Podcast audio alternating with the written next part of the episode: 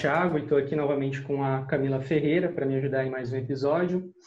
É, esse é o sexto episódio né, do programa Prelúdio, é, programa que começou é, em julho desse ano com a entrevista com a professora Virginia Fontes. É, é um programa realizado tanto pelo jornal Universidade à Esquerda, quanto pela Escola de Formação Política da Classe Trabalhadora, a EFOP Vânia Bambirra.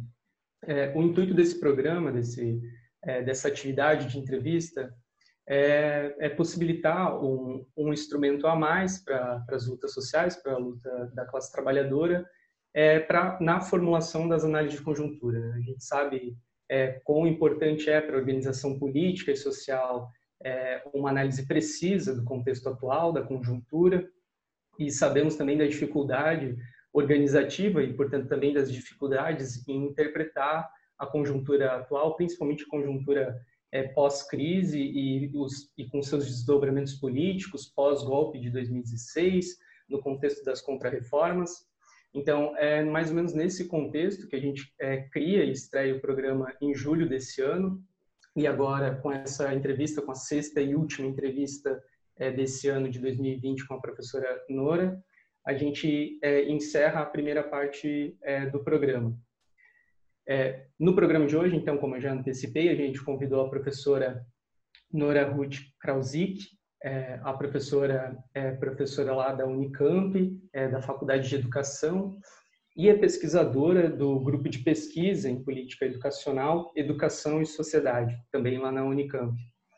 É, a gente convidou a professora Nora hoje é, para continuar o debate que a gente já fez no episódio passado, que a gente começou a fazer no episódio passado, que foi com a professora Selma Venco. E esse debate é o debate sobre educação, sobre as mudanças é, na educação, no contexto recente, né, na conjuntura recente, em especial também é, os desdobramentos da educação pré esse ano de 2020, com a pandemia, com o ensino remoto, porque é, se a educação é, já tinha um tema, já era um tema central, né, é, para nossa sociabilidade, é, no contexto do capitalismo, do capitalismo em crise, é, nesse ano de pandemia, nesse ano de, é, de confinamento, a educação ela tomou um papel ainda ainda mais central, tanto no começo para manter uma certa normalidade, né, com o ensino remoto, então obrigando as universidades e as escolas a, a adotarem imediatamente o ensino remoto, quanto agora é, forçando que a educação é, básica, o ensino médio, retornasse o mais rápido possível para o ensino presencial. Então, a educação é, tem, tem atuado como uma peça-chave para manter a engrenagem do sistema funcionando, digamos assim. E é sobre isso que a gente quer debater hoje com a professora, é por isso que a gente convidou ela. É, então, gostaria de agradecer a presença da professora aqui, é, dizer que você é muito bem-vinda. É, e é isso, professora, seja muito bem-vinda, então, ao programa. Obrigada, Tiago. Eu que agradeço pelo convite ao jornal é, Esquerda Universitária, que eu agradeço à Escola de Formação. Eu dou os parabéns pelo trabalho que vocês fazem, eu acho que é fundamental estas outras formas de formação para os estudantes trabalhadores, além da, da universidade ou escola, esses espaços mais, eh, entre aspas, alternativos, no sentido que não segue uma norma ou uma coisa por, de, do tipo. Agradeço especialmente a você, Tiago, a Camila e ao Renato por estar aqui comigo, se dispondo a conversar.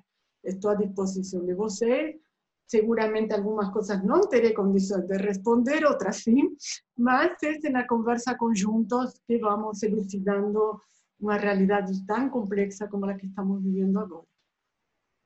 Isso, bom, professora, para começar então, né, essa conversa, a gente queria partir um pouco dessa contextualização que o, que o Tiago fez, pensar uh, que a partir da crise né, de 2017, com as ondas que se seguiram de, dessa crise, uh, várias reconfigurações uh, no Estado tiveram que acontecer, e a exemplo dessas mudanças, a gente tem as reformas, ou contra-reformas, né, melhor, como a administrativa, a trabalhista, é, a, a da Previdência, que já aconteceram, e também mudanças e reformas educacionais, como a exemplo da nova Base Nacional Curricular, Comum Curricular. Né? Então, pensando um pouco nisso, que a professora também já abordou em uma pesquisa comparativa as reformas que aconteceram na década de 90, né? uma pesquisa comparativa entre países da América Latina, da reforma desse período, a gente queria pensar nessa trajetória das políticas educacionais, como que a gente pode analisar essas mudanças ou também as continuidades né, desse projeto a longo prazo nos rumos da educação brasileira. Então, quais seriam os principais ajustes que a professora vê na educação para se adequar às demandas da reprodução capitalista a, atualmente, né? Então, essa questão um pouco para a gente começar a discutir essa trajetória mesmo educacional. Bom, dizem que é muito bom começar pelo princípio. É, então, é o seguinte, vocês falaram de uma crise. É, na verdade, nós temos é, um, um, cenário no qual o, chama, é, estamos em uma crise que tem diferentes facetas, ou são diferentes crises ao mesmo tempo. A crise mais óbvia, digamos, é a crise sanitária. É, a segunda crise é uma crise nacional, que é uma crise da democracia ao interior do próprio sistema capitalista. Nós não podemos dizer, neste momento, que estamos vivendo no Brasil um sistema democrático.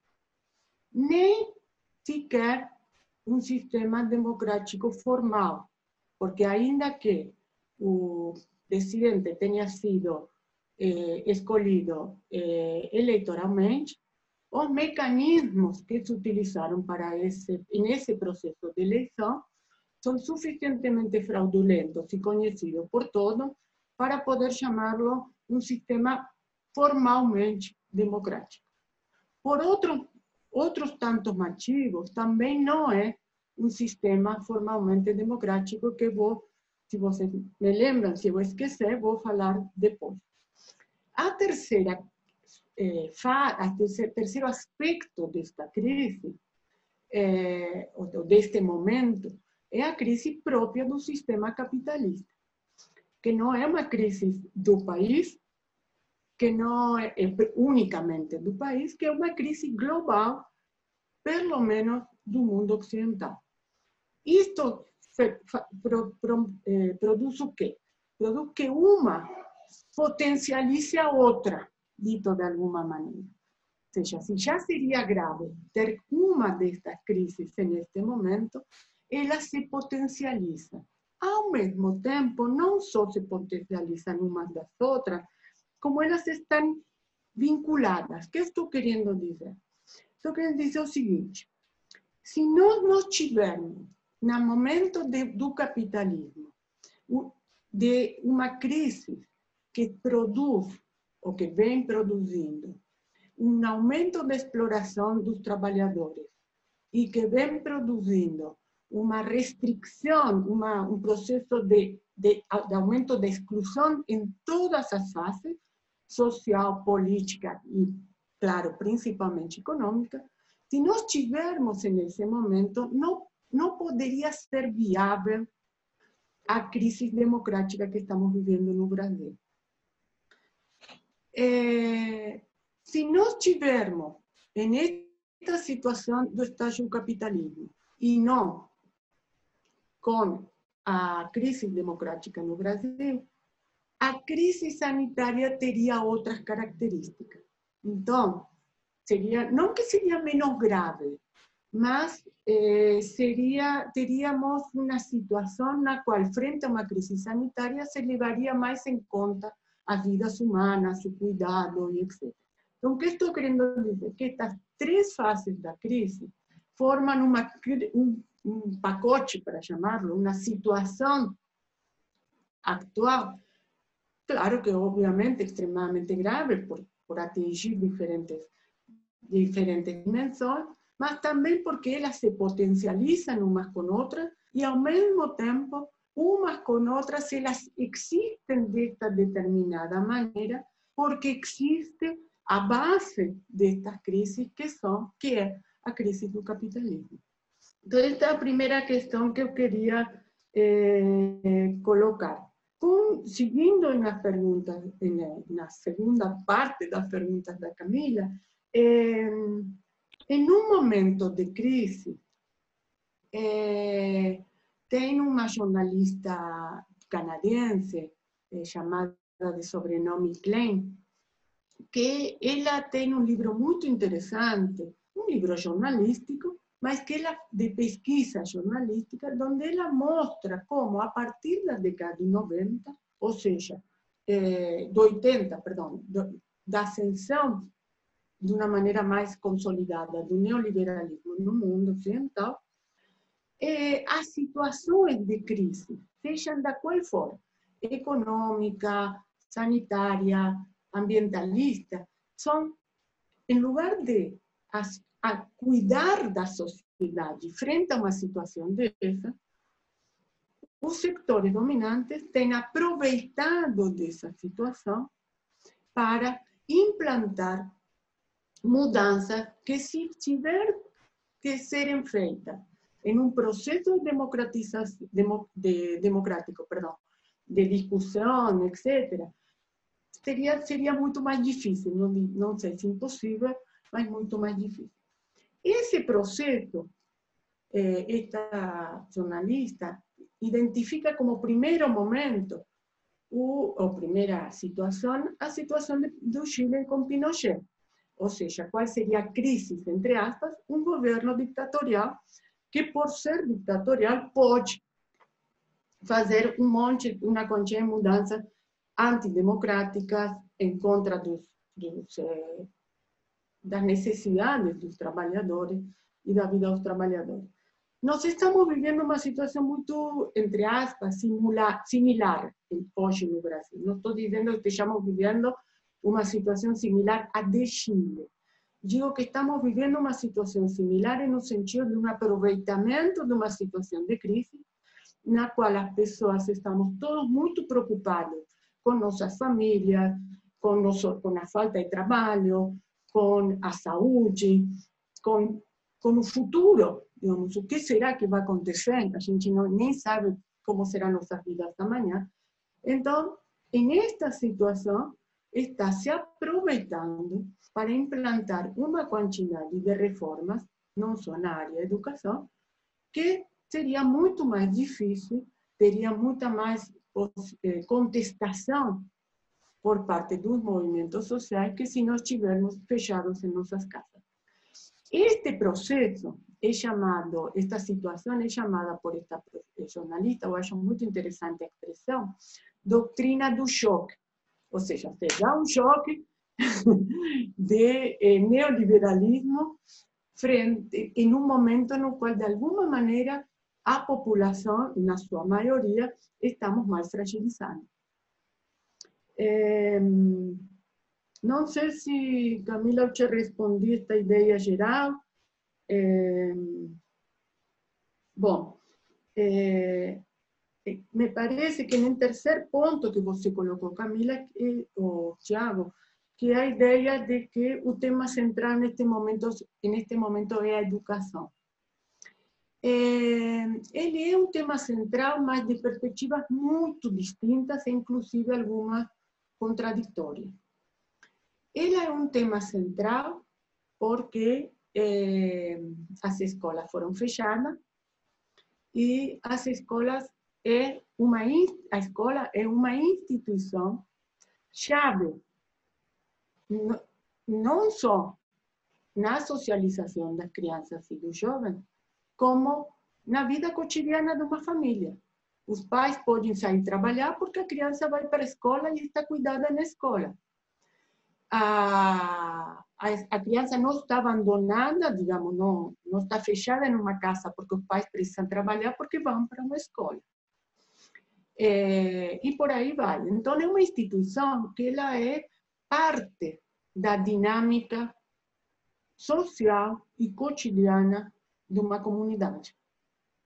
Esa escuela fue fechada. É, então, isso, sem dúvida, produz, torna ao tema educação um lugar distinto que teria quando a vida cotidiana vai andando, crianças vão de manhã para a escola, voltam à tarde e tudo mais. Eu diria que dentro das casas começou a se falar sobre educação e sobre escola muito mais do que antes, devido à falta da escola. É, depois podemos conversar mais em detalhe as consequências que isso trouxe. De outra perspectiva, o tema educação se tornou central por, e aí uma especificidade bastante de nosso país, que está vinculado a, eh, a, a falta de informação, ou melhor, a promoção pela falta de informação e pela falta de conhecimento de, eh, de nosso governo actual. Ou seja, esta, este negacionismo, como tem se chamado nos últimos tempos, sobre a doença, e principalmente não só sobre a doença, mas sobre a ciência e sobre aqueles profissionais que têm condições de nos ajudar a saber como cuidarmos, etc. Calar, calar a boca dos médicos, calar a boca dos especialistas, calar a boca através de fake news, etc isso também, em alguns setores, em outros setores, em aqueles que não aceitam esta situação de negacionismo, levanta, se levanta o problema da educação, ou seja, até que, até que eh, problemas que possam ter acontecido ao longo da história do Brasil, no âmbito educacional, permitem ou, ou deixam espaço para situações tão graves de negacionismo da da ciência como, como que estamos vivendo. E, por último, a educação também em outros setores tem se tornado um tema central, principalmente através da voz dos, eh, eh, dos governos, mas como preocupação central do empresariado, de uma reforma que estava começando a acontecer antes da pandemia que iria acontecer? que iria acontecer se esta reforma parasse? Uma reforma que, também podemos falar daqui a pouco em detalhe, uma reforma que está ao serviço dos interesses do capital e principalmente ao serviço dos interesses do capital financeiro neste estágio do capitalismo. Eu acho, Camila, que para começar eu respondi as três questões. Então, Mara, é, para aproveitar o gancho que você concluiu agora, é, como que você analisa o projeto é, de educação que tem sido construído é, é, nesses últimos anos, e agora depois a gente até pode tratar mais especificamente desse ano de pandemia, mas como que tem se construído esse projeto para educação para a juventude e como que ela se relaciona então com essas reformas que a gente tem é, está citando, né, como a reforma previdenciária, a reforma trabalhista, agora a reforma administrativa, como, como que ela se relaciona e que direção que ela parece que está criando? Tiago, eu acho ótimo você ter, já na pergunta, ter relacionado a reforma. Porque, no geral, ou muitas vezes, se fala da reforma educacional como se fosse uma coisa à parte. A reforma educacional, e isso é uma coisa muito importante para a gente entender, a reforma educacional que hoje estamos vivendo no Brasil, que agora vou explicar mais em detalhe, a reforma trabalhista e a reforma da Previdência, ela faz, ela de novo são dimensões distintas de uma grande reforma, que é a reforma da gestão pública. Seguramente a professora Selma fez algumas referências a isso. Sem a reforma trabalhista, muitos aspectos da reforma educacional seriam inviáveis.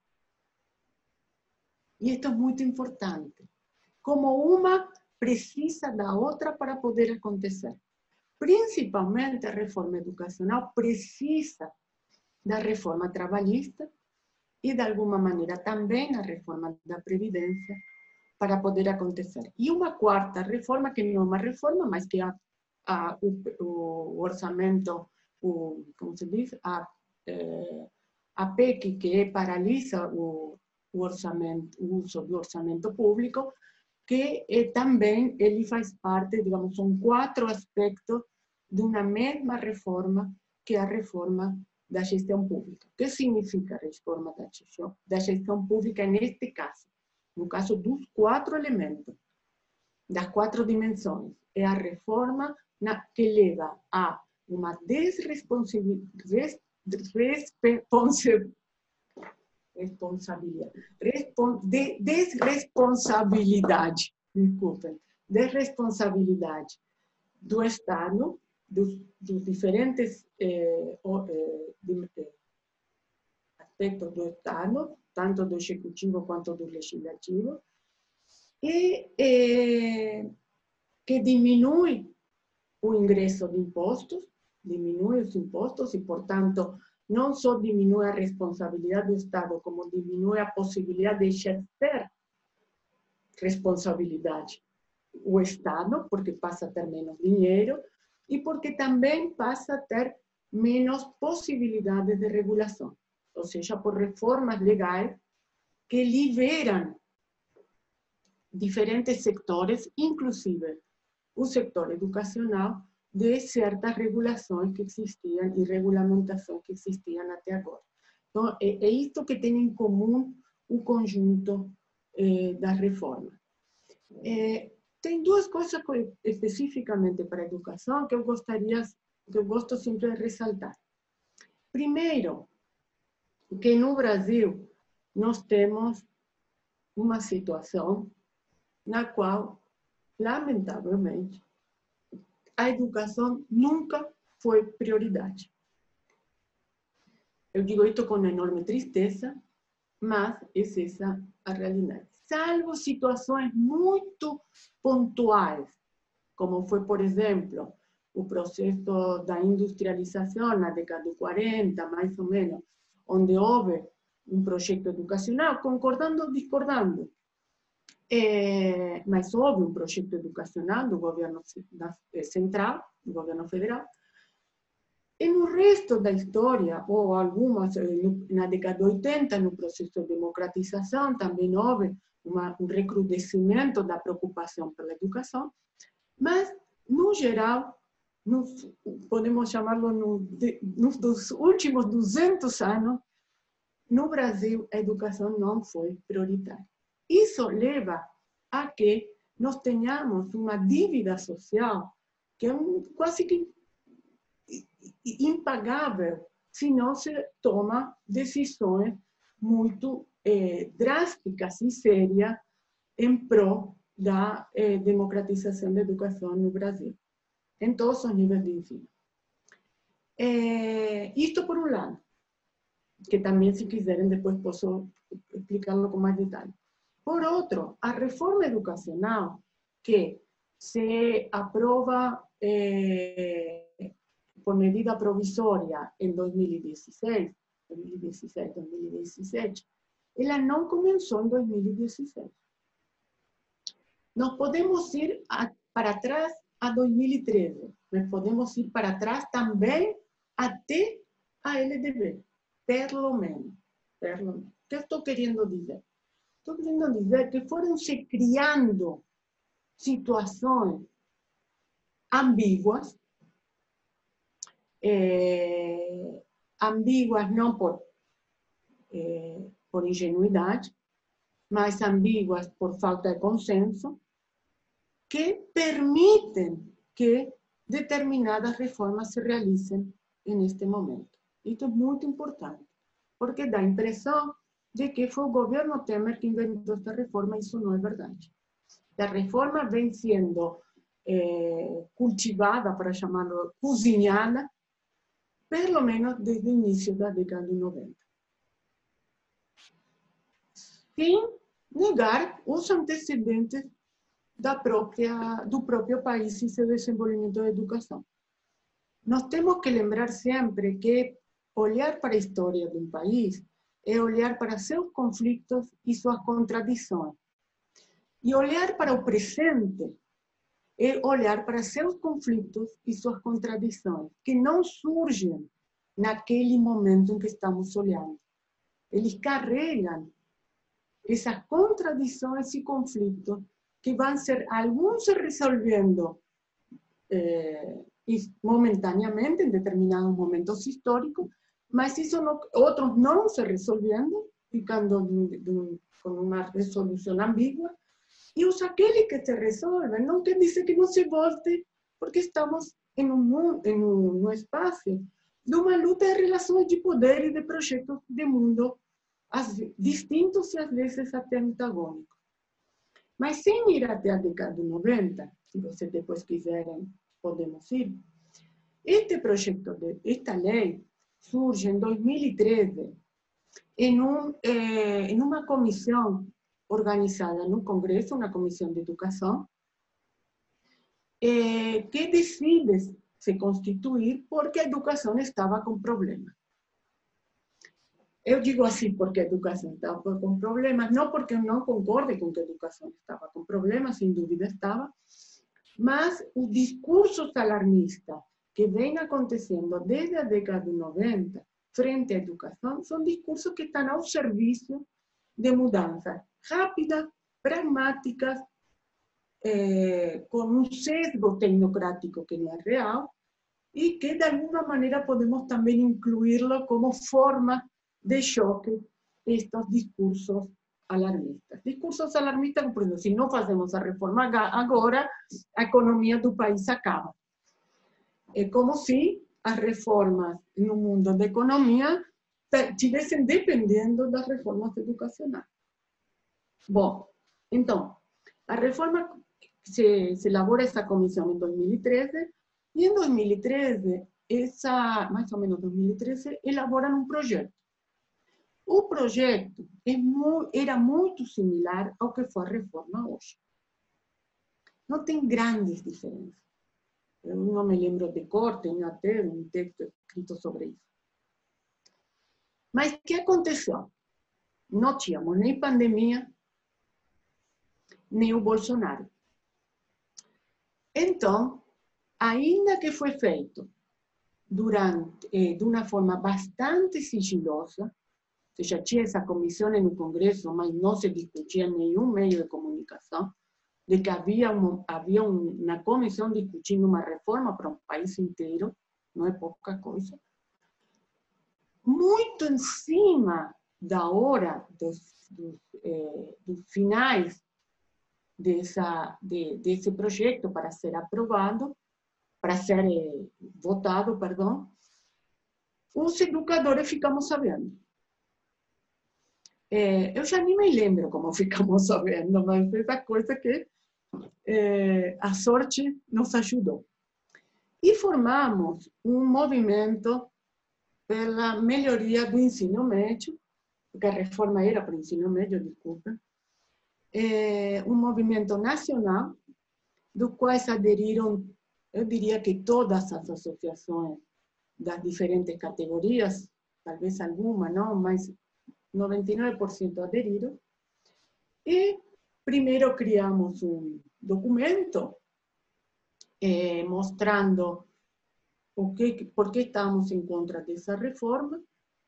Y eh, un, una profesora representante del movimiento, profesora Mónica Ribeiro, profesora de la Universidad de Paraná, ella fue a Brasília é, dois dias antes da votação do, do projeto é, para ir à Câmara e é, conseguiu convencer ao deputado que era coordenador dessa, dessa comissão, agora não estou lembrando o nome, tenho um problema com o nome, ao coordenador dessa comissão, de que não, não era por aí y ella consiguió mudar algunas cosas pequeñas, ¿eh? pequeñas. Y la comisión decidió no llevar a votación con esa mudanza.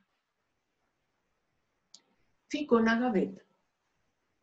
Alguns dias depois, a senhora Priscila, presidenta do Movimento Todos pela Educação, que fazia parte da comissão, e na época tinha uma editorial un editorial na, num jornal da Globo, não sei se continua tendo, publica uma matéria dizendo que do jeito que tinha sido mudado, era inócuo, não valia a pena ser votado.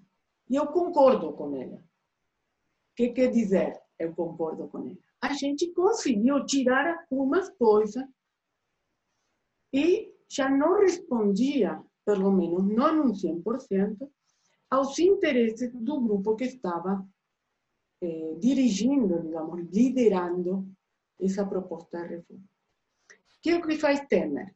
Ou melhor, que é o que faz este grupo empresarial através de Temer, ou junto com Temer? Tiram o projeto da gaveta, o, o, o, o que já tinha sido mexido, o projeto original, e com algumas mudanças muito, muito, muito pequenas, ele é aprovado. O que estou querendo dizer com isto? Isto é um projeto que vem sendo cozinhado de longo prazo e que, como conversamos agora há pouco, no momento do golpe de 2016, se torna um momento possível para o choque de fazer a reforma.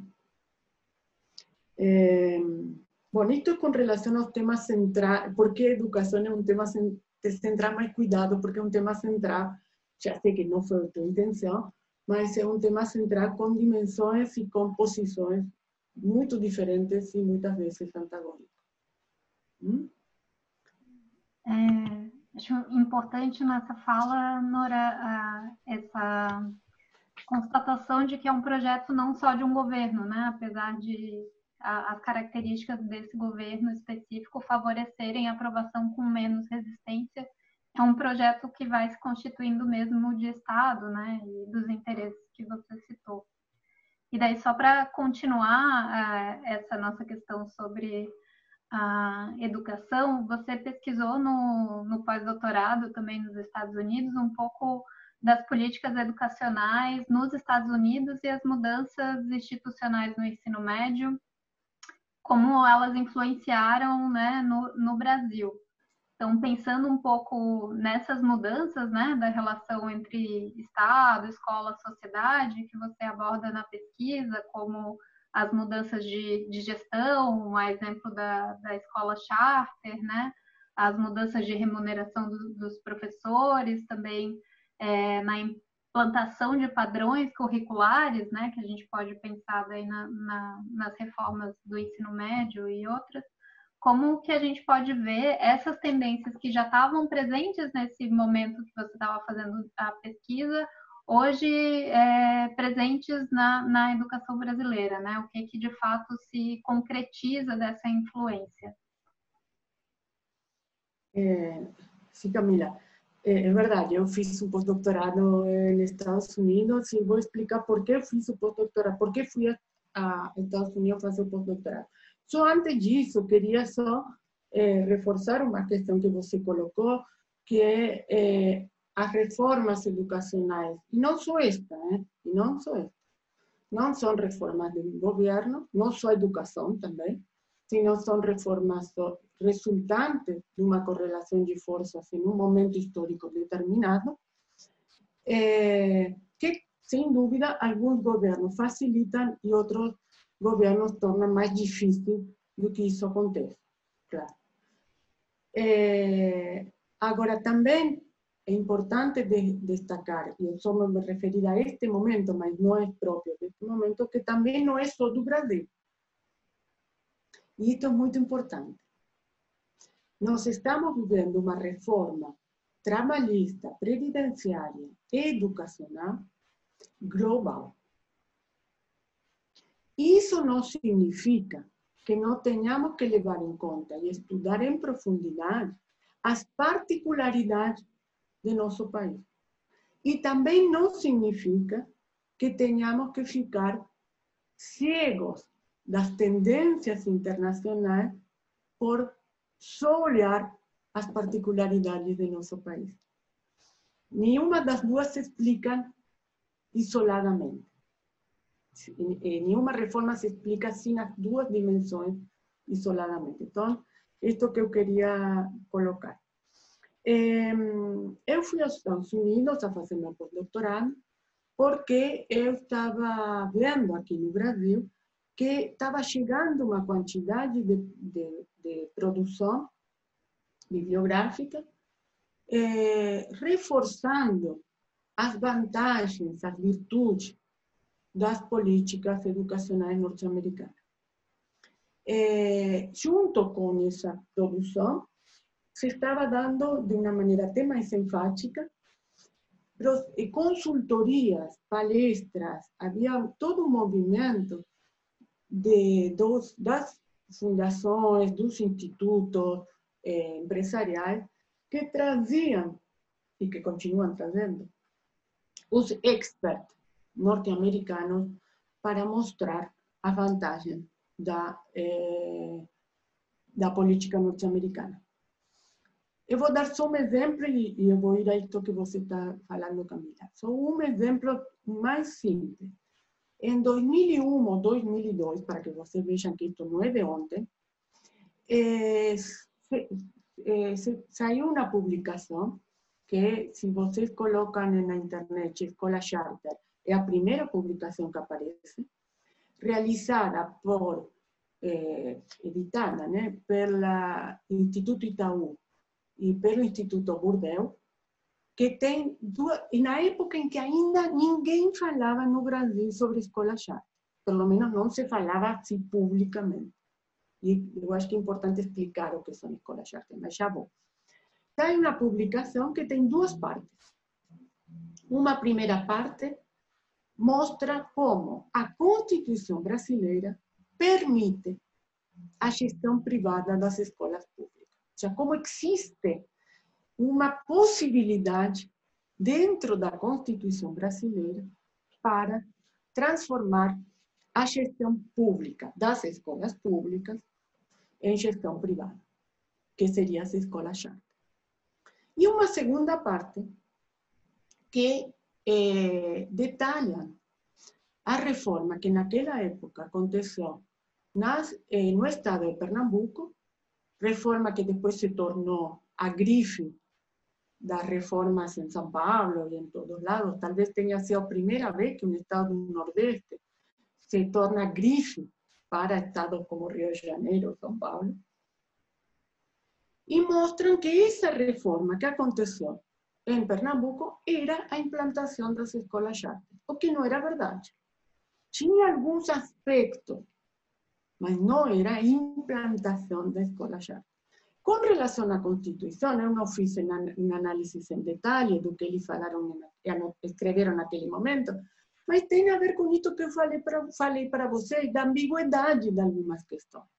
Né? Que, segundo como queiram se interpretar, serve para uma coisa ou para o oposto. É, bom,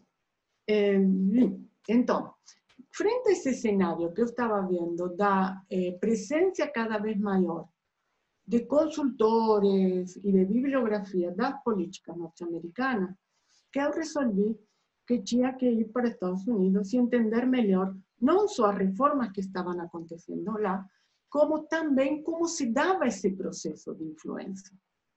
Né?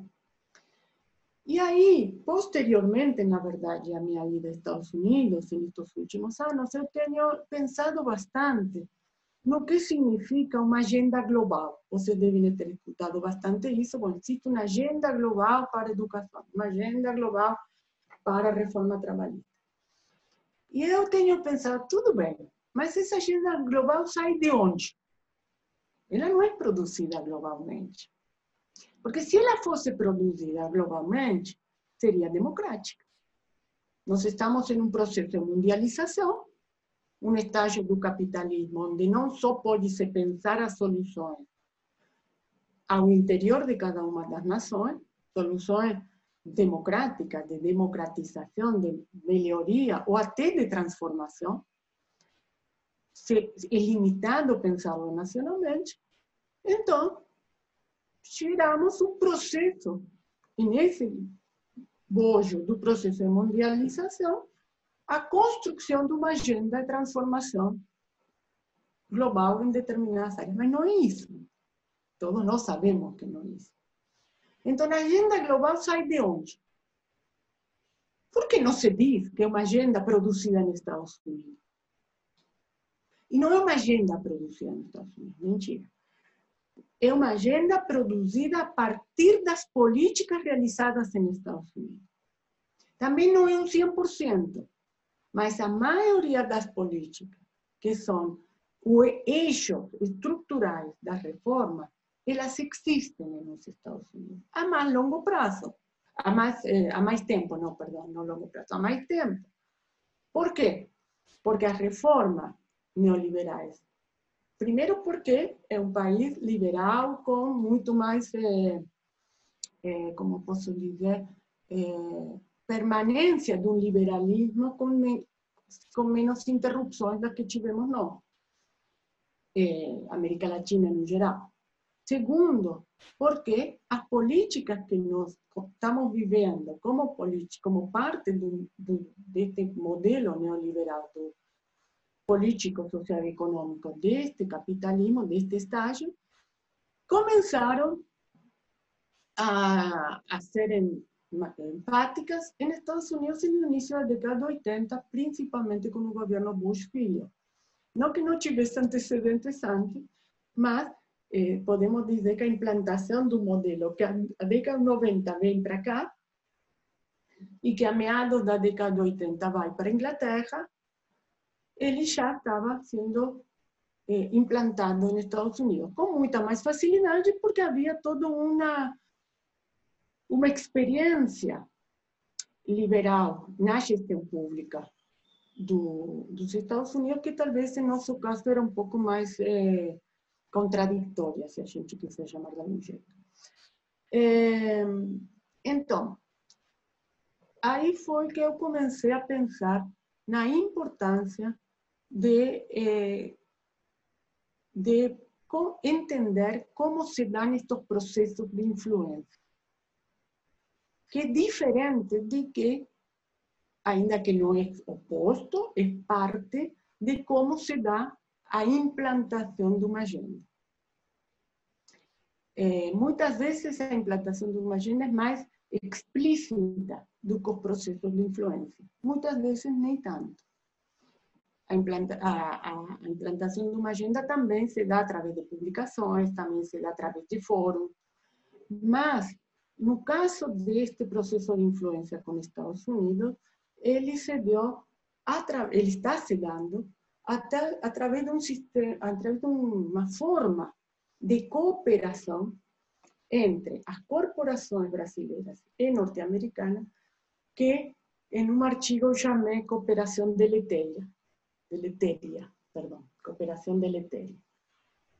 É, mas que é, não deixa de ser um sistema é, de alianças entre o empresariado norte-americano, a grande, estou falando grandes corporações, e também o empresariado brasileiro. Esta é uma característica já mais específica deste, de um processo, de, pelo menos deste processo de influência. Não quer dizer que não tenha havido historicamente outros processos de influência que tenham tido outras características e que eu não estudei.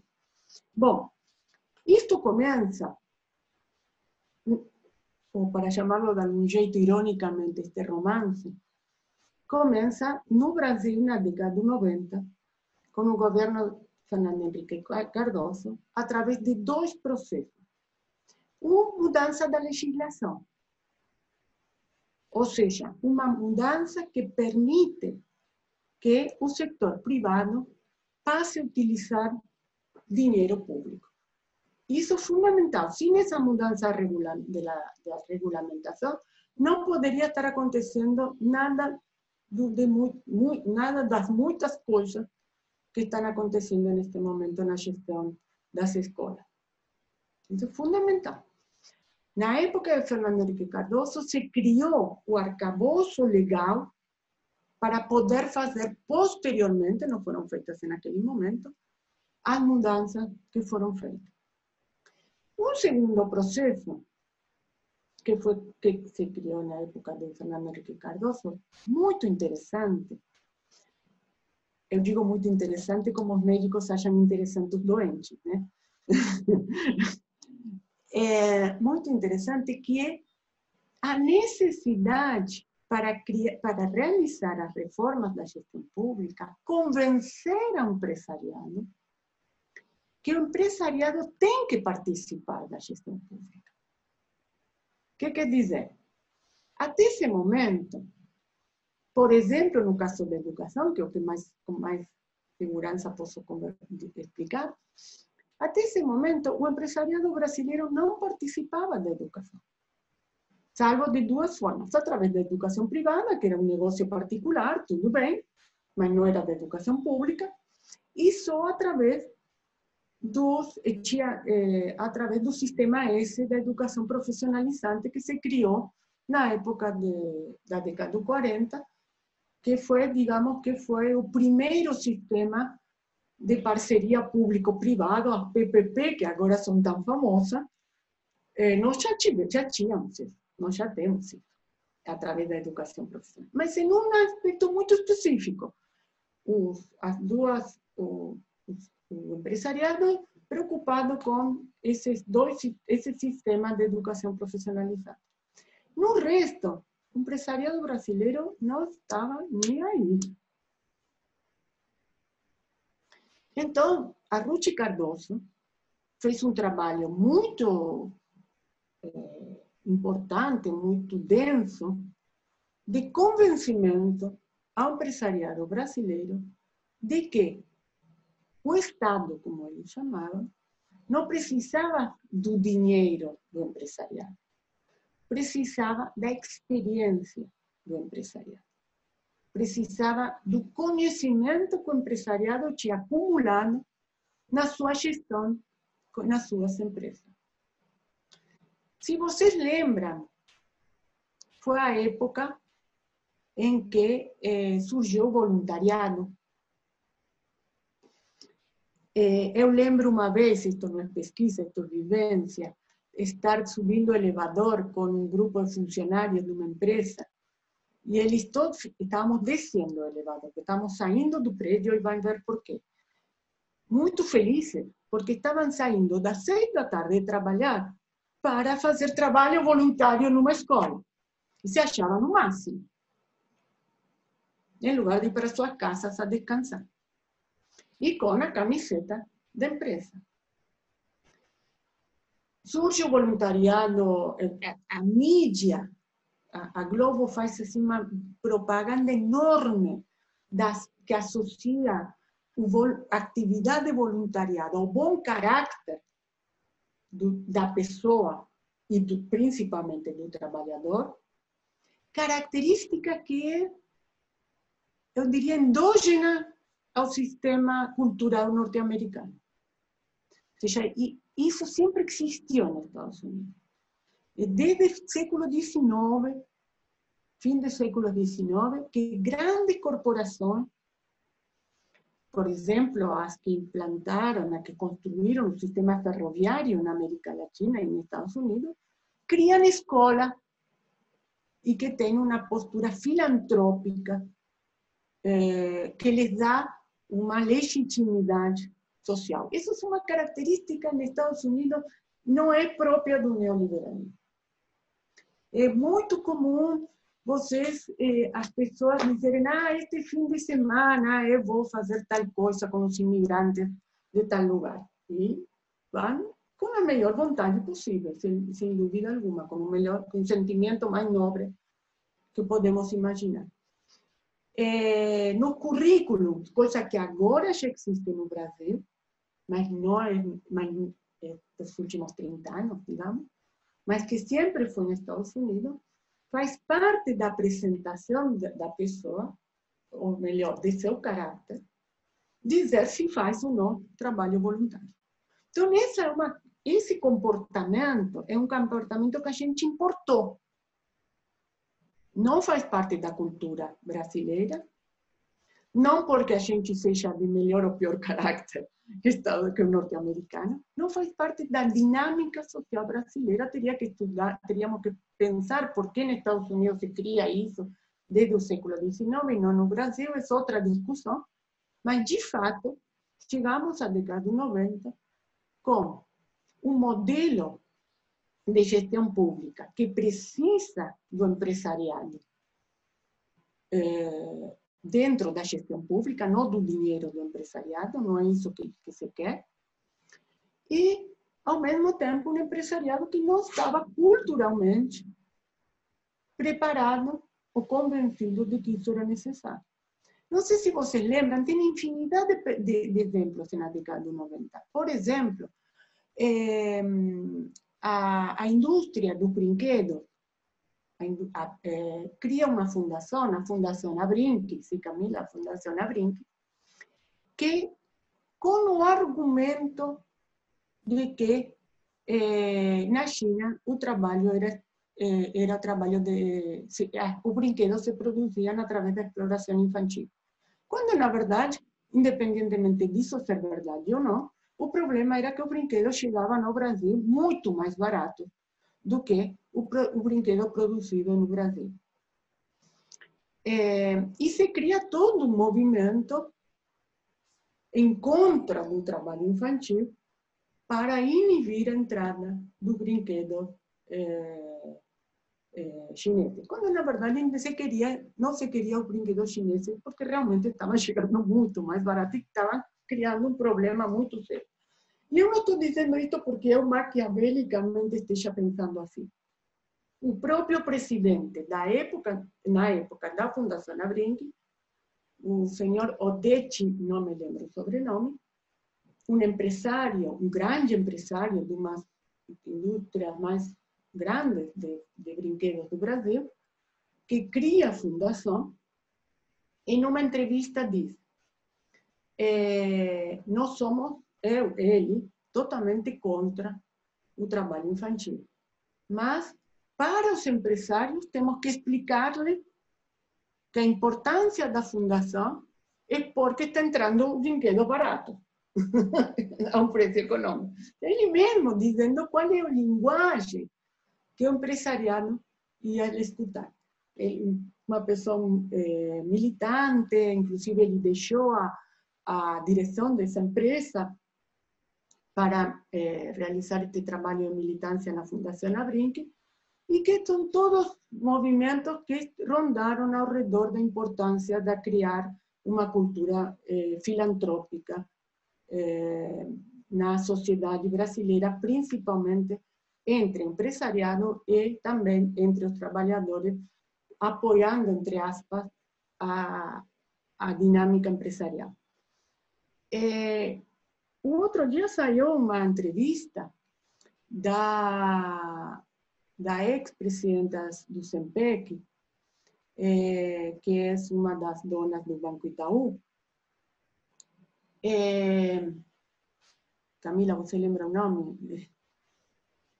Bom, mas é a presidenta do SEMPEC com uma entrevista muito interessante sobre, onde ela explica como neste tempo de pandemia o empresariado tinha percebido a importância da filantropia.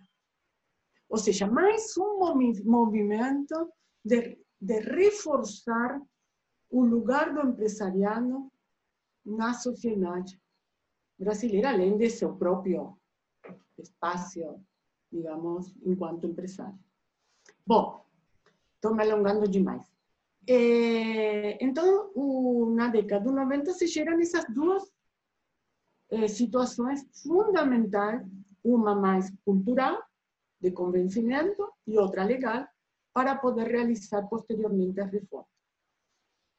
É, ambas já existiam em Estados Unidos, as reformas legais se terminaram, digamos, de de desenhar na década de 80 en Estados Unidos, y ambas, tanto esta característica cultural quanto a, a, a legal do uso dos recursos públicos que já existia em Estados Unidos se amplia com as políticas do governo Bush. É... Pulando um pouquinho, que situação temos hoje? Essa pergunta é você. en este proceso, digamos, de influencia de, de Estados Unidos no Brasil. Por um lado, temos é, uma, uma dinâmica do uso dos recursos públicos, do empresariado, é, extremadamente agressiva. É, o empresariado brasileiro descobriu que na área de educação tem muito dinheiro.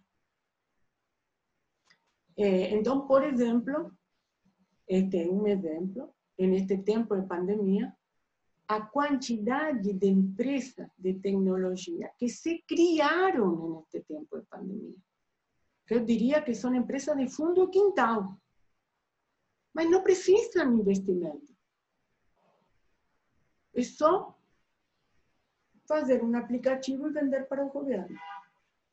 Impressionante a quantidade de empresas fundo quintal que a gente pode ver hoje no, na internet. Também tem as grandes empresas internacionais, outras, eh, em, digamos, trabalhando junto com empresas nacionais de tecnologia e de venda de aplicativos. Ainda não se voltou às escolas, mas já se criou uma Associação Nacional de Ensino Híbrido, ou de Educação Híbrida. seja, ainda não, se não temos nem para implementar o ensino híbrido, mas a Associação Nacional, que significa, de fato, a criação de lobbies que vão estar em Brasília pressionando para eh, a venda de, de aplicativos e de modelos de ensino híbrido, já está criando. E se vocês entram nessa associação, a maioria são empresas de, de fundo de quintal mesmo, seja, que se criaram para isso. É, a outra forma que esta surge antes da, é, como se diz, da, da pandemia, que, eh, que a reforma de Fernando Henrique Cardoso cria condições para isso, é a transferência de escolas do Estado para a gestão privada.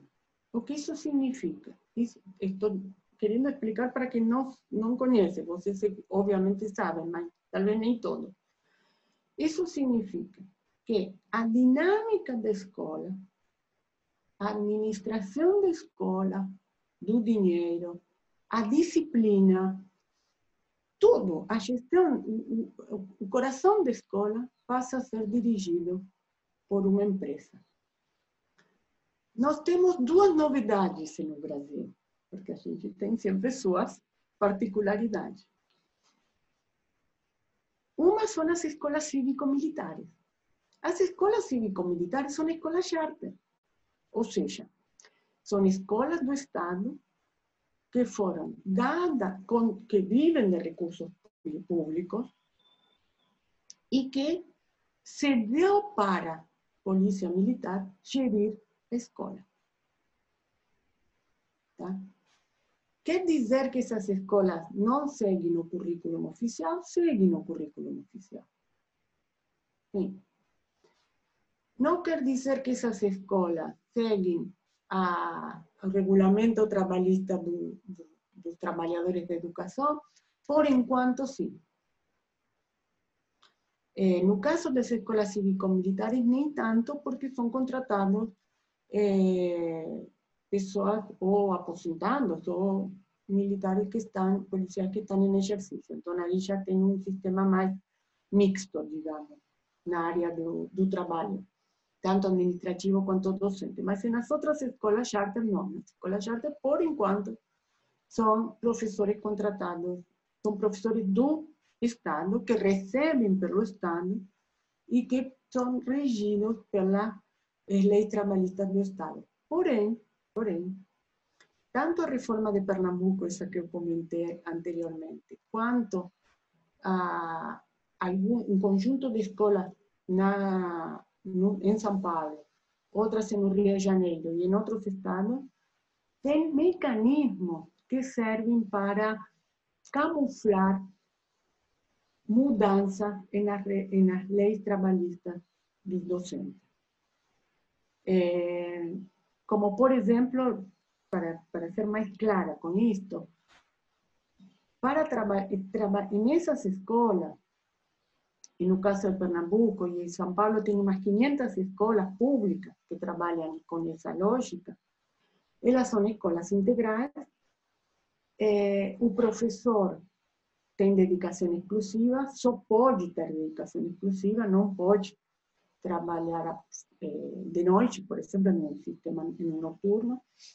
Eh, ele tem um sistema muito mais rígido de controle do Estado. É, o currículo é o mesmo, em princípio. O professor recebe. Pode ter mudado agora, mas em um momento chegou a receber 75% a mais que o salário do professor da rede comum. Para poder participar, trabalhar nessas escolas, como que é? O professor que quer trabalhar nessas escolas se candidata. Faz uma prova, já é professor da rede, tá? Faz uma prova, faz uma entrevista para ver se ele combina com, o com esse projeto de escola, é contratado, digamos, passa a trabalhar na escola, ele é professor da rede, mas passa a trabalhar nessa escola, especial no sentido de característica. Especial passa a receber 75% a mais, que não está incluído como uma premiação. E se ele não se adapta à dinâmica da escola, ele é retirado da escola e volta à escola regular que trabalhava antes. Ou seja, ele é mais ou menos demitido. Isto que eu quero dizer, uma forma de encobrir mudança nas regras do jogo trabalhista. É... Mas eu acho que eu me viajei. Eu acho que eu fui embora com o que eu estava aplicando. Ah, e outra influência importante de Estados Unidos que está se querendo se impor aqui. O Bolsonaro gosta muito da ideia, principalmente Guedes, porque é uma, foi implantado primeiro no Chile, bastante pouco conhecido, muito mais conhecido por Estados Unidos, que é o sistema de voucher, que é o sistema de bônus, que é o que Cova falou que agora iria implantar no município de São Paulo para eh, educação infantil.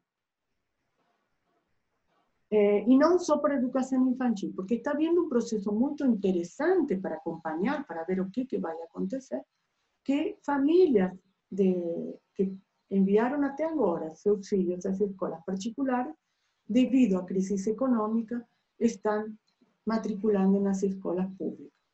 Então, eu não tenho dados números, eu acho que não existem os números, mas parece que não é uma leva insignificante. O, com esse argumento de estar, de repente, recebendo um conjunto de alunos que, e frente, por consequência, da crise das escolas particulares, que começam a perder alunos, o COVA está eh, propondo o sistema de voucher, ou seja, de pagar o banco que a criança vai ocupar na escola. O mesmo que tem se feito, que tem se feito agora com pandemia, que quando começaram a faltar leitos do SUS, se compraram leitos na, no hospital, nos hospitais privados. Quando, numa situação de pandemia social e sanitária como a que estamos vivendo, os leitos sejam privados ou públicos, deveriam estar ao serviço do conjunto sociedade. Mas, na lógica da propriedade privada, isso pareciera não fazer sentido nem em situações tão sérias e dramáticas como a que estamos vivendo. Essa é a proposta também para as escolas. É uma proposta que está sendo muito incentivada por Guedes, o nosso ministro de Economia, é, porque tem o pressuposto de que seria muito mais econômico para o Estado pagar um bônus do que manter uma escola. É, se é mais econômico, tenho minhas dúvidas. O que, sem dúvida, é, desmoviliza a categoria docente, porque a escola. e é, desqualifica totalmente a escola pública de seu potencial de eh, promoção da cidadania, democracia e etc. E o currículo, a formação das futuras gerações passa a estar nas mãos das escolas particulares e dos projetos das escolas particulares com dinheiro público. É, deixa eu aproveitar então esse, esse gancho que você fechou essa última questão. É, e aí, queria só fazer essa, essa pergunta, eu acho que a gente pode começar a encerrar e tratar um pouco do, do ensino remoto, um pouco dos desafios que está colocado.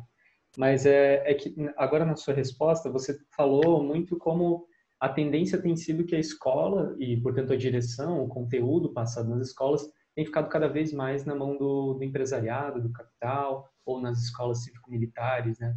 E eu queria te perguntar, então, como é que fica a, a, a liberdade docente, né? É, a capacidade do, é, de intervenção ou de controle do trabalho docente. Haja visto que é, a gente não precisa nem recorrer já às determinações desse ano com o ensino remoto, até porque é, nos últimos anos a gente já viu, por exemplo, um crescimento é, da ideologia da escola sem partido, é, do aumento dos artifícios e tecnologias de gestão do trabalho, né? Que daí vai se intensificar isso sim com agora com o ensino remoto, mas nessa tendência até um pouco anterior então a esse ano, é como que você tem visto esse controle com o trabalho docente? Sim, é, eu vou, Tiago, se você me dá 10 minutos, eu vou falar de, das três coisas que você colocou. É, uma retomando o que eu estava falando antes, sobre o conteúdo da reforma, eu queria só eh, incluir eh, dentro desta, dentro do, dos, dos grupos de interesse que neste momento estão eh, sendo prioritariamente ocupando o espaço público, é tanto empresariado quanto fundamentalismo, sectores fundamentalistas. Nós não podemos esquecer disso. E o mais é, importante para, para a gente resgatar, para a gente alertar, é que não existe oposição entre o interesse do empresariado frente à educação, estou falando, e o interesse dos sectores fundamentalistas, principalmente os neopentecostais. Em ambos casos, e por isso, se a gente se pergunta, mas que acontece que os institutos empresariais não falam nada da escola sem partido? O acontece que os institutos empresariais não falam nada da escola, da, da escola cívico-militar? Por exemplo, o Instituto Itaú vive enchendo a boca que está implantando projetos de gestão democrática nas escolas. Mas eu nunca escutei nenhuma declaração em contra das escolas cívico-militar. O que acontece é que existem elementos comuns que não são os religiosos. Podemos dizer que, em um caso, é a ideologia é, empresarial laica y en otro es la ideología empresarial religiosa. Eh, en ambos casos hay, una, un, hay un héroe común, héroe entre aspas, que es esa persona individualista que consiguió todo por sus propios medios, que busca estar cada vez constantemente atrás de mayor poupanza, mayor dinero. Entonces, hay todo un modelo de eh, emprendedor, hay todo un modelo do carácter do, do novo homem que algunos autores llaman, que son comunes en ambas eh, ideologías, para llamarlo de algún jeito, eh, o en ambas culturas. Eh, entonces, esto es muy importante para, para llevar en cuenta, porque aparentemente serían una oposición, mas mutuamente no se, no se denuncian unos a otros. ¿Por qué? Es una cuestión para pensar mejor. Con relación al trabajo docente, bueno, esto sobre, sobre conservadorismo y fundamentalismo teníamos mucho más para discutir. Sobre el trabajo docente, eh, tem duas coisas. Primeiro, a reforma, ela tende a anular a autonomia docente. Tende a anular a autonomia das escolas. Né? Autonomia, eu gosto mais da autonomia institucional, porque a autonomia docente, tudo bem, é parte, faz parte, e até mais fácil, porque eu posso fechar a porta da minha sala e fazer o que eu quero. De fato, eu posso. Mas eh, a autonomia institucional, que é aquela que cria um projeto pedagógico coletivo, levando em conta, ou deveria levar em conta a, a realidade escolar, a necessidade dos alunos, etc. Isso não se dá individualmente entre os docentes, isso se dá coletivamente em um projeto da escola.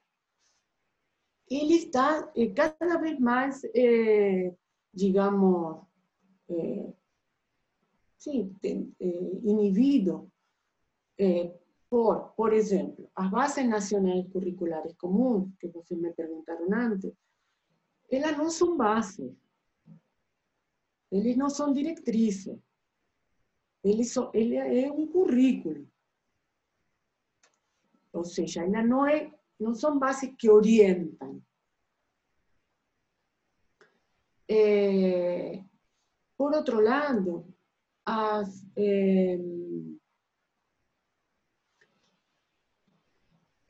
cada vez más existe, y esto ya vinha de antes da pandemia, sistemas de controle e centralização das decisões no âmbito educacional.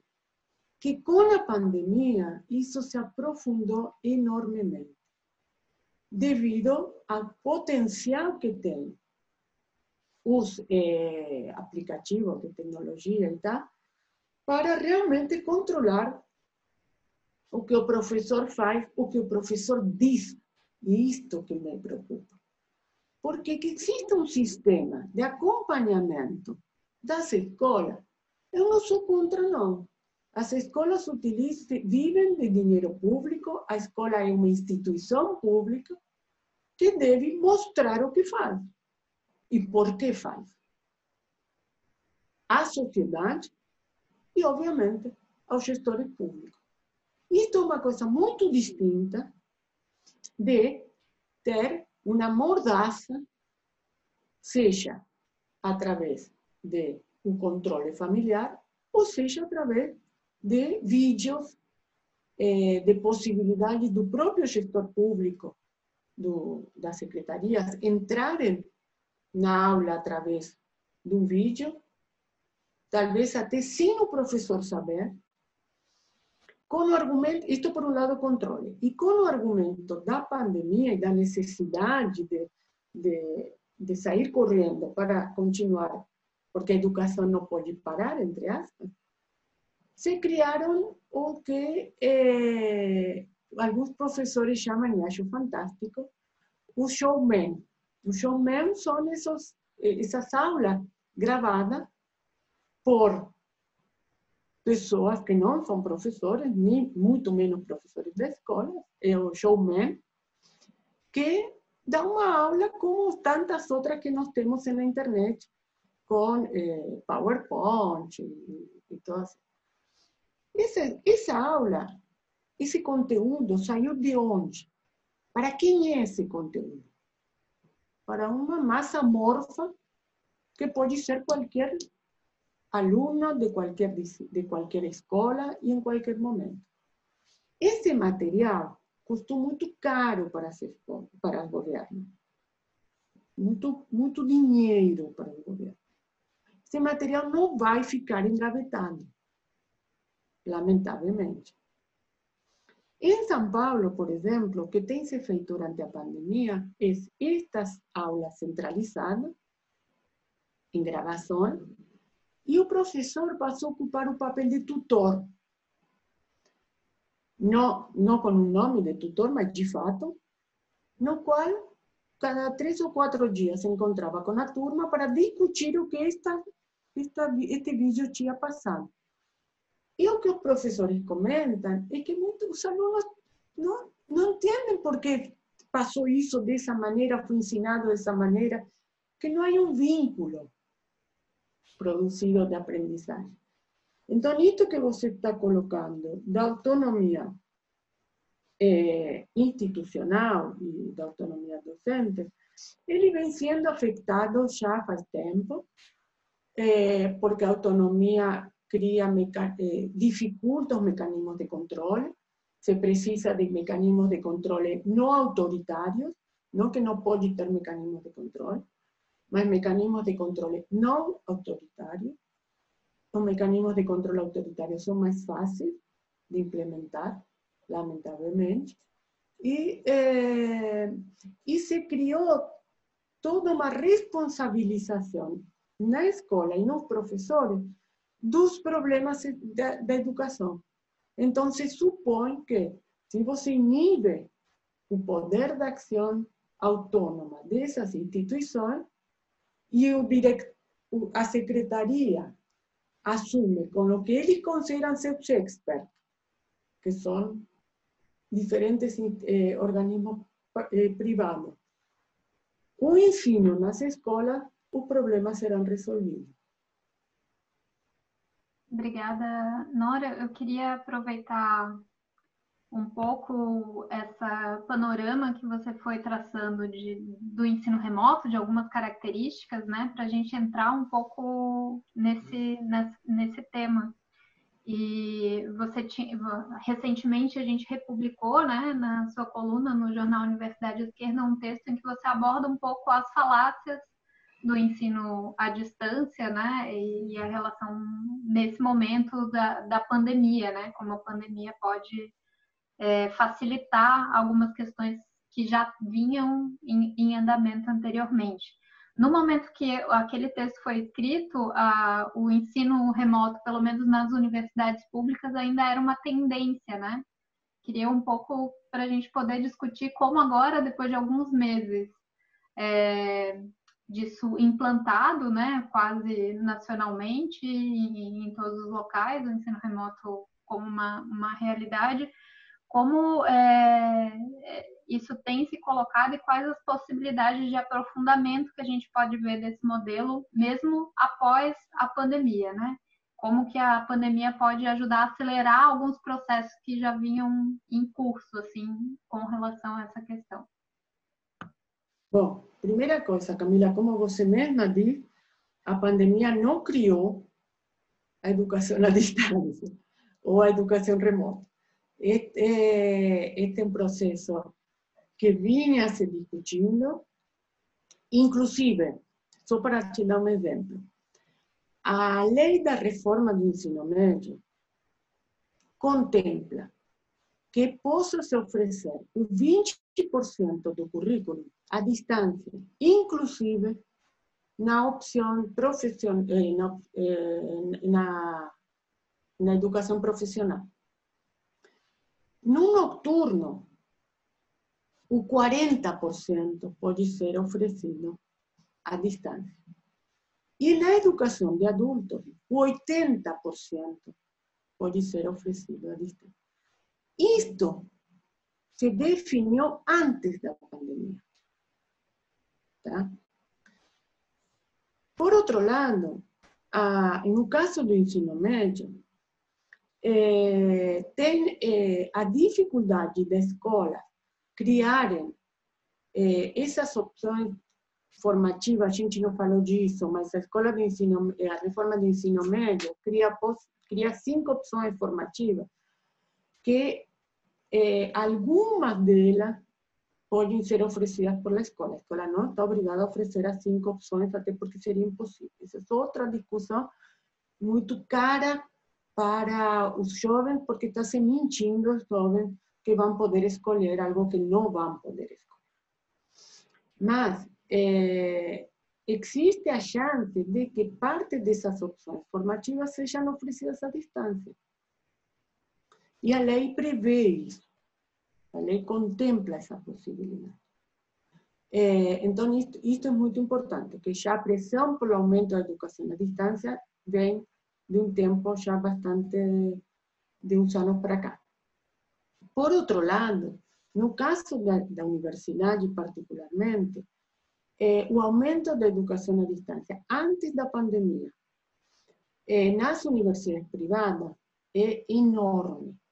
Vocês têm no jornal é, uma coluna do professor Alan Kent. E ele tem uma excelente é, pesquisa na qual mostra, ele tem, eu não tenho aqui né, as percentagens, mas é um absurdo, ou seja, tipo 70%, 80% da universidade privada hoje é oferecida à distância. Isto, claro que se aprofundou com a, com a pandemia e não vai voltar atrás mas já tinha começado eh, há bastante tempo, é muito mais econômico, porque, lamentavelmente, uma questão importante para colocar é a seguinte: a boa educação à distância é muito custosa.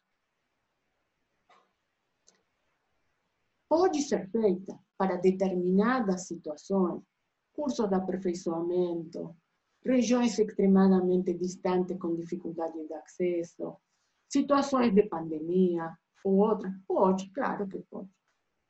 Não é uma questão branca, sim ou não. Mas a educação à distância, de verdade, um processo educativo à distância, de verdade, é muito custoso.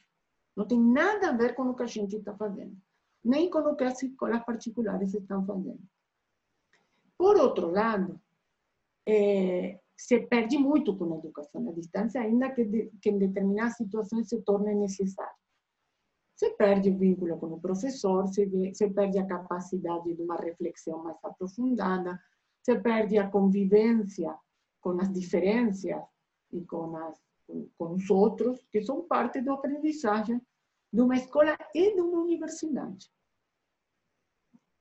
É, numa universidade não só se aprende dentro da sala de aula, às vezes talvez se aprende muito mais fora da sala de aula. Não deveria dizer isso como professora, mas no dia a dia, na convivência universitária, é uma aprendizagem eh, que não se pode comparar com nada. É, então, é, dito isto, as escolas, a universidade particular tem um aumento enorme, isso tem gerado uma competição, entre aspas, eh, com as escolas públicas, com as universidades públicas. Ao mesmo tempo, as universidades públicas estão sistematicamente atacadas com recortes de recursos. Então, estão buscando alternativas. Isto que estou explicando não é uma justificativa de jeito nenhum. De jeito nenhum. Estou só explicando um pouco como se está dando universo. O que nós, como professores universitários, estamos sentindo, inclusive nas escolas, nos institutos federais também, uma forte tendência a incorporar, sei, cursos à distância, por um lado, não toda a universidade à distância, mas sim cursos à distância, pós-pandemia. Né? Esta ideia do ensino híbrido é uma maneira também de progressivamente incluir a educação à distância. Muitas vezes, devido a uma situação real, ou seja, se hoje me dizerem que eu tenho que ir para a faculdade a dar aula, não quero, não quero ir fisicamente, por conta da doença, então, também não posso, estamos um pouco eh, meio que em, em, uma situação de, da faca na frente e a parede atrás, né? Ou seja, se vou para um lado ou vou para o outro. É, isso é uma realidade, né? Mas que poderia ser resolvido de outras maneiras. Na, eh, então, respondendo a Camila, a universidade eh, pública tem uma tendência a implantar a educação à distância. Não, eu não vejo que essa tendência se dê na sua totalidade da universidade, mas sim de curso paralelo. Como você diz, esta, este artigo que escrevi com as falácias, ele surgiu no bojo dos debates dentro da universidade, e eu vou contar para vocês que, com forte indignação da minha parte, nenhuma das falácias que está no artigo eu inventei,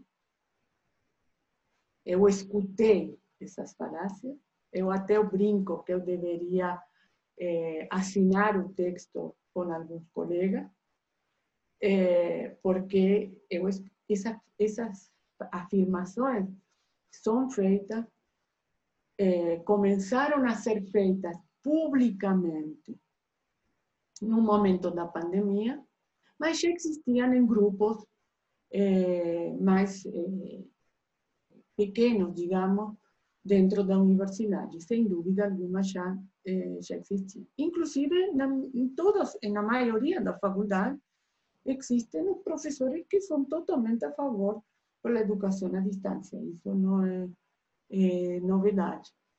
Eh, não sei se com isso te respondi um pouco mais sobre isso, né?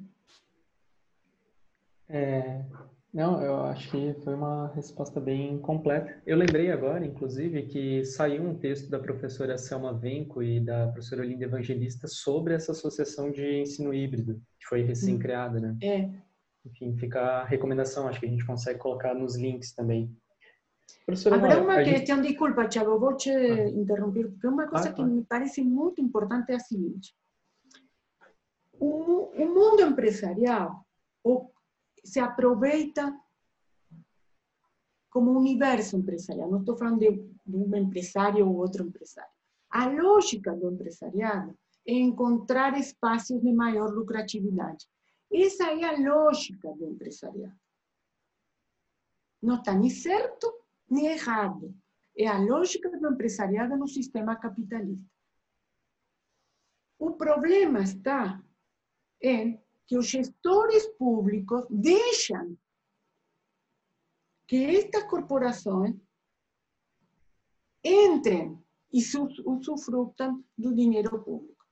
O problema está na gestão pública, muito mais do que na dinâmica do empresariado. Eu não estou justificando a dinâmica do empresariado, eu sou totalmente contra como o empresariado está se aproveitando do dinheiro público. Mas a gestão pública deixa que eles se apropriem do dinheiro público. E aí é onde nós temos que bater a tecla. O governo de São Paulo está comprando a política educacional do Estado. Ele não está obrigado a fazer isso. Ele não está obrigado. Ele está tentado, isso eu concordo. Mas não está obrigado. Só queria comentar isso. Tá é, eu, é, assim, já foi uma conversa e tanto, acho que a gente já debateu bastante coisa, mas eu queria aproveitar então para a gente fazer um encerramento, queria te perguntar um pouco sobre os desafios mesmo para a gente organizar a luta daqui em diante dado esse panorama que você esboçou agora na, hoje nessa entrevista. É, tem um texto, agora não lembro qual exatamente, que você menciona inclusive que esse momento talvez pudesse agudizar um pouco ou explicitar os princípios neoliberais ou as contradições dos princípios neoliberais. É, eu queria te perguntar, então, para a gente concluir, é, como que você vê esse desafio para a organização da classe trabalhadora como um todo, vendo esse conjunto de contrarreformas que você mencionou que faz parte de um, de um todo, é, mas, sobretudo, também para pensar os desafios é, presentes e futuros para a formação da nossa juventude. Bom, é, eu tenho colocado realmente, tenho pensado bastante como a gente pode, é, talvez, aproveitar tudo o que aconteceu, tudo o que está acontecendo com a pandemia, para gerar movimento, um movimento, uma atitude de resistência ativa. Eu acho que temos alguns elementos que podemos aproveitá-los, não quer dizer que automaticamente eles vão ser aproveitados. Uma é a importância do sistema público. Ou seja, o que tem acontecido com o SUS pode ser muito bem é, levado para a discussão da escola pública. Com todos os problemas que, que temos, sem o sistema SUS, nós teríamos muito mais problemas. E é a classe trabalhadora que percebeu, ou seja, que viveu na sua própria pele, o que é o sistema SUS. Ele vive, viveu, vivenciou na sua pele. E também a classe trabalhadora que vivenciou o que é a escola. Que significa que a escola esteja fechada? Que significa um professor? Isso temos muitos eh, depoimentos, né? De famílias que dizem, nunca imaginei que o professor era tão importante. Tem uma pesquisa feita na Espanha, não aqui, mas é impressionante como os problemas da desigualdade, ou melhor, como a desigualdade gera, gera problemas similares em países tão distintos, na qual eles fizeram uma, uma pesquisa com as famílias. E eles observam, com 35 mil famílias, é uma pesquisa enorme, eles observam como o, a família com menos escolaridade procura na internet eh, mecanismos para se reforçar, para se, se fortalecer, para ensinar a seus filhos. Ou seja, buscam na internet estratégia de como ensinar a seus filhos, ou conteúdos de como ensinar a seus filhos. Ou seja, a carência que eles têm educacional, eles buscam resolverlo porque precisam disso neste momento de pandemia dos alunos. Então, essa que eh, ser, que a meu ver deve ser aproveitada para refletir sobre que significa todos os ataques que a escola pública vem sofrendo nas últimas décadas. É, inclusive, essa tendência para o homeschooling, que tem sido muito eh, começado a debater, os bônus, etc. Então, este é o lugar do privado e o lugar do público. Ele ficou muito evidente durante a pandemia. O potencial do público e os interesses do privado ficaram muito evidentes neste momento de pandemia. Por quê? E volto a dizer, o Estado tem que comprar uma cama num hospital, porque é privado. O que significa? Eu não tenho direito sobre isso. Então, também não tenho direito sobre a escola particular. Posso até ter um bônus para ir mandar meu filho, mas eu não tenho direito sobre essa escola, sobre agir nessa escola. Tá? Então, é, é, é, para mim, é aí onde está o potencial de luta e de trabalho reflexivo a partir do que aconteceu. Que eu acho estava muito adormecido antes da pandemia. Havia muito, muita energia co colocada pela direita em revitalizar a, a virtude entre aspas, dos sistemas privados. Né? É, eu acho que chegou o momento de mostrar não é tão assim, não. Não é tão assim, não. Isto que aconteceu com o SUS agora, que eh, se tentou gerar a parceria público-privado no SUS, que já tem parte privatizada, vamos falar a verdade entre nós, mas neste momento foi uma estratégia absurda de Guedes, porque neste momento todo mundo fala do SUS. Todo mundo quer o SUS. Há seis meses atrás, eh, o trabalhador precisava do SUS, mas estava adaptado a uma realidade e reclamando pelo sistema privado, que se apresentava como a melhor vantagem possível. Então, eu acho que aí que está onde podemos, é, é, digamos, lutar.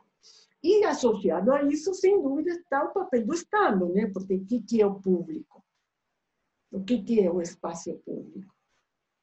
Né? Então, o lugar do Estado, não como controlador, não como Estado autoritário, não como um Estado negacionista, sino como um Estado provedor de uma condições de vida de, medianamente dignas para o conjunto dos trabalhadores. Ou seja, reclamar pelo direito que nós temos, que o trabalhador tem. Eu acho que o espaço está, a contradição está colocada. Mas as condições, e aí voltamos ao início do tema de vocês, da crise, as condições da crise do capitalismo estão, a, a meu ver, um pouco eh, difuso. Por quê? Porque o próprio neoliberalismo entrou em crise, ou seja, o modelo deste estágio capitalismo já mostrou sua crise, a pandemia o mostrou de forma mais aguda, o mostrou de, de forma mais aguda, mais rápida, mais intensa, mas ao mesmo tempo não há uma proposta alternativa, nem do próprio capital, nem da, digamos, da, do, da classe trabalhadora. Não sei se, se respondi. É, eu acho que foi isso que você perguntou para mim, não, Tiago? Sim, sim. Quem conseguir, na verdade, responder essa questão totalmente, quem dera, né? Na verdade, se a gente conseguisse uma resposta totalizante, né? Porque esse eu acho que talvez seja o grande desafio mesmo, né? Mas eu acho que é interessante essa questão que você coloca, inclusive das disputas internas no Estado, porque parece que, inclusive, pode explicitar as contradições, né? Até que ponto esse Estado não está é, não tá sendo exigido é, colocar essas reformas tal como está sendo colocado, né? Então, acho que, é, acho que é um elemento importante mesmo, professora. Não, claro que ele sofre pressões, eu não digo que não, uhum. mas uhum. ele também está a serviço dessas pressões. Exato. E aí jamais que o Estado estaria falando de governo, né? Ou uhum. seja, são governos que estão eh, representando os interesses desses setores e, portanto, lhe dão espaço que eles têm. Sim. Não, não à toa que até numa fala um pouco anterior você estava mencionando, apesar das particularidades do, dos governos, como tem uma certa continuidade, né, uma certa coerência nas políticas do Estado, né? Claro. Uhum, certo. Não, mas é, só tenho a agradecer então, professor. Eu acho que realmente foi uma intervenção muito boa. Espero não ter tomado, Obrigada. espero que a gente não tenha tomado muito do seu tempo e não tenha sido Não. Eu acho que este é um momento privilegiado que a gente, os pesquisadores, os professores temos, que é um momento privilegiado mesmo, porque podemos, por um lado, comunicar o que a gente pensa, o que a gente estuda, e por outro lado, é um dos espaços que você me perguntou, né? São um dos espaços de luta e de convencimento de propostas alternativas. E foi muito agradável conversar com vocês, com você, Camila, com você, Tiago. Foi sinceramente muito agradável. As perguntas foram ótimas, mais do que pertinentes. Eu até falei pouco da reforma educacional do ensino médio, mas podemos fazer outra em outro momento, porque são tantas as coisas, lamentavelmente, que estão acontecendo. Tá bom? Tá certo, então. Bom, então muito obrigado, Nora. É, espero que a gente continue com esse, é, esse contato e certamente a gente vai precisar apelar para você novamente futuramente. Pode contar pra, comigo. É, e para quem também está ajudando, né, agradecer então a Camila, que tem ajudado nesses últimos programas, ao Renato é, e aos demais companheiros do jornal e da escola que têm ajudado nesse programa desde o começo. E também queria agradecer a todo mundo que tem acompanhado é, desde julho é, a proposta do Prelúdio, mas que também tem acompanhado a escola, as atividades da escola, do jornal, é, e pedir para é, dicas, sugestões, porque a gente ainda está no começo do programa, né? apesar de que agora a gente concluiu uma fase do programa, né, a gente conclui agora as, as entrevistas desse ano, é, a gente gostaria de, também de, de, um retorno, críticas, sugestões de como fazer, é, como poder melhorar esse tipo de intervenção, porque a gente acredita realmente que esse trabalho de debater a conjuntura é um elemento fundamental para armar a, a classe trabalhadora no combate contra o capital. Né? Então, só tenho a agradecer à professora Nora, à equipe do coletivo é, e a todos que nos acompanham. Então é isso. Muito obrigado e até a próxima, gente. Obrigada a você, Tiago.